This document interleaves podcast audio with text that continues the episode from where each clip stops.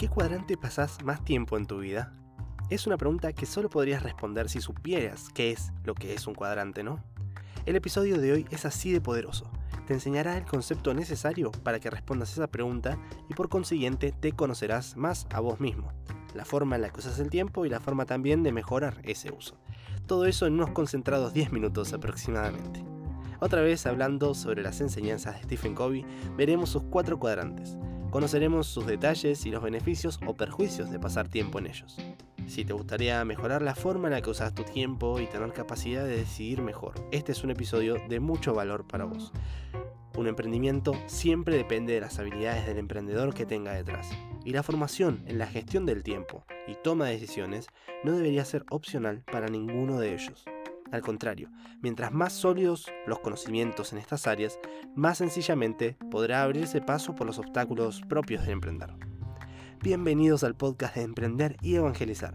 Mi nombre es Maxi Ordinas y yo soy el encargado de hacer de este espacio un lugar para que tu negocio pueda crecer y lo haga santamente. Este es el episodio número 16, titulado Tu vida en los cuadrantes del tiempo. ¿En cuál cuadrante estás? Existe una estructura de pensamiento que nos posibilita la clasificación de las tareas en orden a su contribución real para nuestra realización, para nuestra felicidad. En el transcurso de un día normal en nuestras vidas empezamos y completamos un sinfín de diversas tareas que van desde lo más insustanciales como hacer tiempo en las redes sociales, o tareas como hacer las compras para el almuerzo de mañana, u otras más trascendentes como rezar el rosario, participar de misa o dedicar tiempo a los más necesitados. No somos más que humanos y eso nos obliga a hacer una sola cosa a la vez. Por más que por momentos nos engañemos y pensemos que sí, la verdad es que nuestra atención solo puede estar centrada en una sola cosa. Nadie puede estar en misa y al mismo tiempo escuchando con amor a algún familiar que nos necesite, por ejemplo, y a la vez pensando en cómo encarar el siguiente paso de tal proyecto. Sencillamente no funciona así. El hecho de que nos aboquemos a una tarea nos obliga a renunciar a un sinfín de tareas que podríamos estar haciendo en su lugar. Ahora bien, ante la necesidad de elegir, debemos asegurarnos de elegir bien, o mejor dicho, equilibradamente. El esquema mental sobre el que nos proponemos pensar ahora es el de los cuatro cuadrantes. Existe una teoría que nos ayuda a entender la forma más adecuada de discriminar las tareas de nuestra vida, a fin de que podamos distinguirlas y podamos, de forma consciente, llevar una vida más equilibrada, productiva. Las tareas pueden dividirse según el grado de importancia y urgencia que tengan. Urgente es todo aquello que reclama nuestra atención ahora. Es una llamada de teléfono, un timbre que suena, es una visita inesperada. Distinguir lo urgente no requiere un esfuerzo intelectual.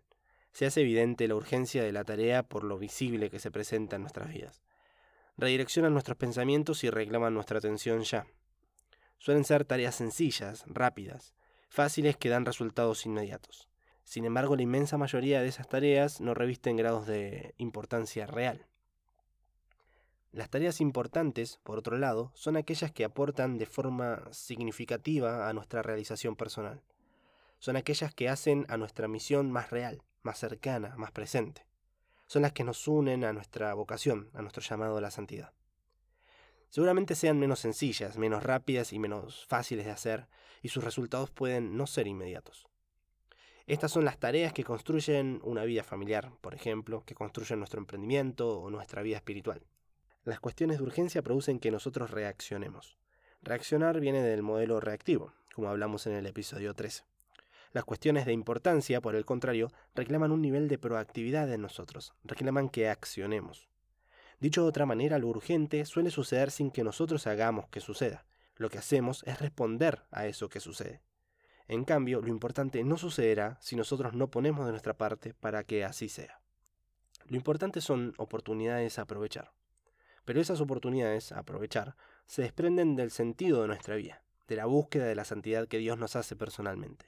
Se desprenden del sentido más trascendente de nuestro emprendimiento, por ejemplo, de su razón de ser.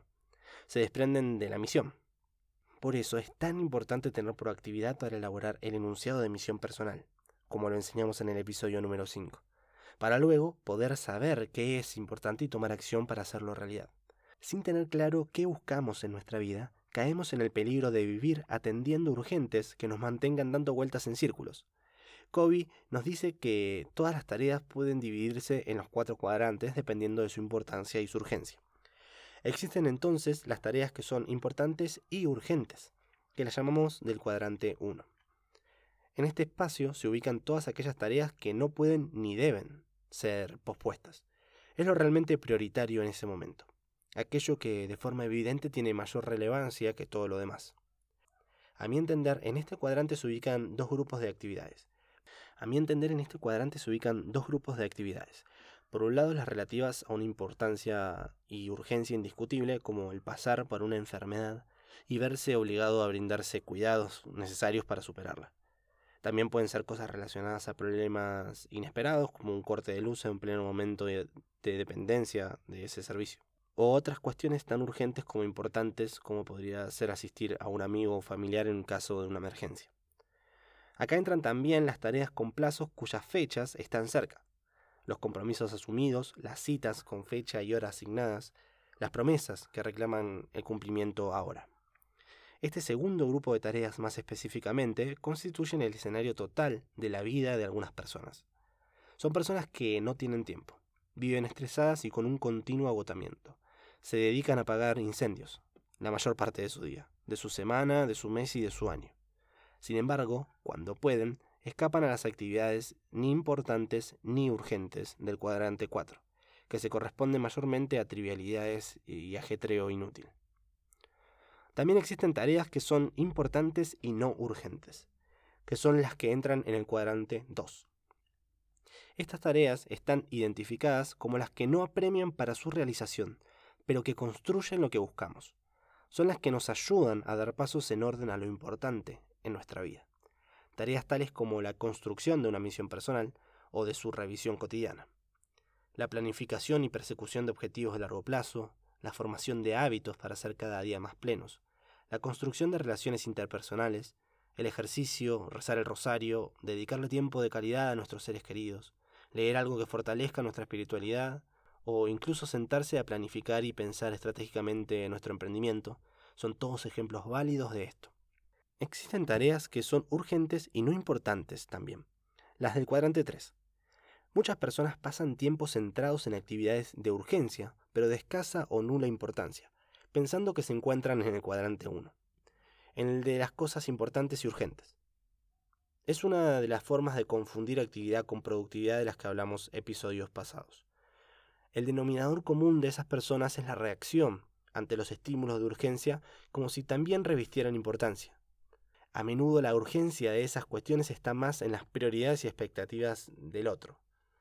Llamadas no programadas, notificaciones varias, emails y reuniones sin fines claros poco productivas, hábitos que no aportan a vivir nuestra misión personal, etc. En fin, interrupciones de todos los colores y formas que consumen nuestra forma de usar el tiempo. Y por último existen las tareas que no son ni urgentes ni importantes, las del cuadrante 4. Son todas las actividades que suceden literalmente mientras se pierde el tiempo. No construyen lo que pretendemos en nuestra vida, ni atiende cosas que reclaman nuestra atención, ni constituyen un sano esparcimiento o un sano ocio.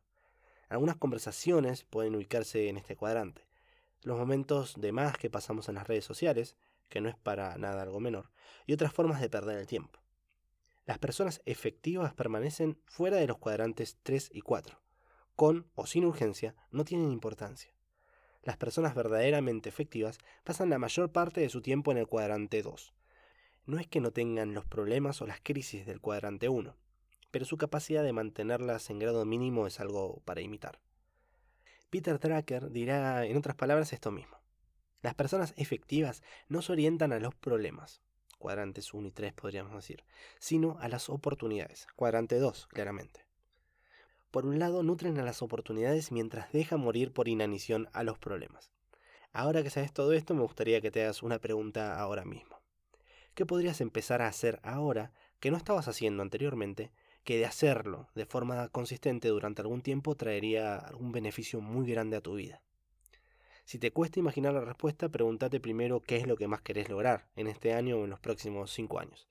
Y después de saberlo, volvete a hacer la pregunta. ¿Qué podrías empezar a hacer hoy que no estabas haciendo hasta ahora y que de hacerlo de forma consistente a lo largo del tiempo reportaría un beneficio muy grande para tu vida? La respuesta a esta pregunta nos reporta siempre actividades del cuadrante 2, es decir, actividades que son importantes pero no son urgentes. Stephen Covey nos permite ver con mayor claridad, una vez más, la forma en la que usamos nuestro tiempo, para que podamos a partir de eso mejorar nuestra vida entera.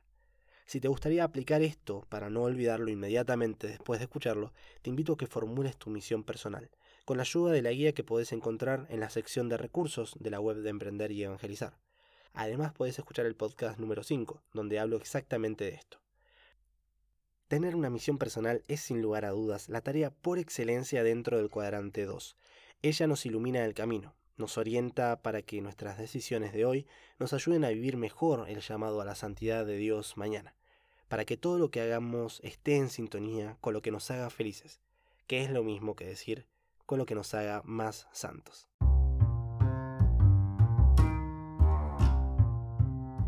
hasta acá el episodio de esta semana.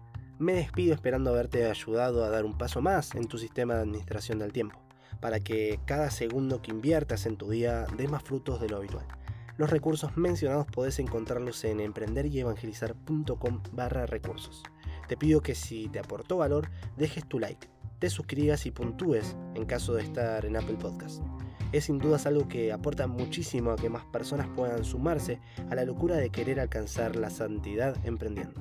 Nos vemos la próxima semana.